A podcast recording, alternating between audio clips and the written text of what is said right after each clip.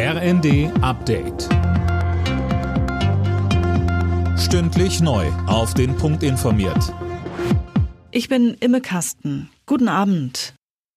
Bund und Länder wollen die Bildungschancen an sogenannten Brennpunktschulen verbessern. Im Fokus des neuen Startchancenprogramms liegen Grundschulen. Ab dem kommenden Schuljahr sollen vor allem das Lesen, Schreiben und Rechnen gestärkt werden. Bundesbildungsministerin Stark-Watzinger sagte. Es geht um 20 Milliarden Euro in zehn Jahren für etwa 4000 Schulen mit einem hohen Anteil an sozial benachteiligten Schülerinnen und Schülern. Und das hat es so noch nie gegeben. Wir wollen nämlich dort gezielt fördern, wo die Herausforderungen am größten sind. Es geht um die Zukunft unserer Kinder. Es geht aber auch um den Wohlstand unseres Landes.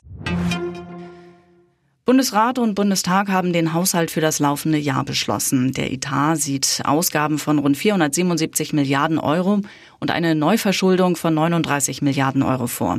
Der Bundestag hatte auch die Subventionskürzungen beim Agrardiesel und höhere Preise für Flugtickets auf den Weg gebracht.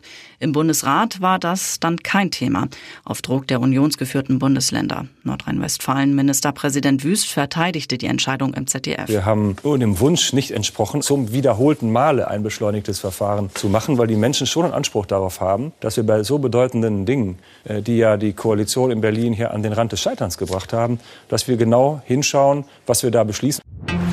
Abgelehnte Asylbewerber sollen schneller abgeschoben werden. Der Bundesrat hat einem entsprechenden Gesetzentwurf zugestimmt. Damit können Geflüchtete in Zukunft länger in Ausreisegewahrsam bleiben. Außerdem bekommt die Polizei mehr Befugnisse, etwa bei Durchsuchungen. Darüber hinaus hat die Länderkammer eine Reform des Staatsangehörigkeitsgesetzes beschlossen. Bedeutet, Ausländer können dann schon nach fünf Jahren einen deutschen Pass bekommen und doppelte Staatsbürgerschaften werden grundsätzlich möglich. Alle Nachrichten auf rnd.de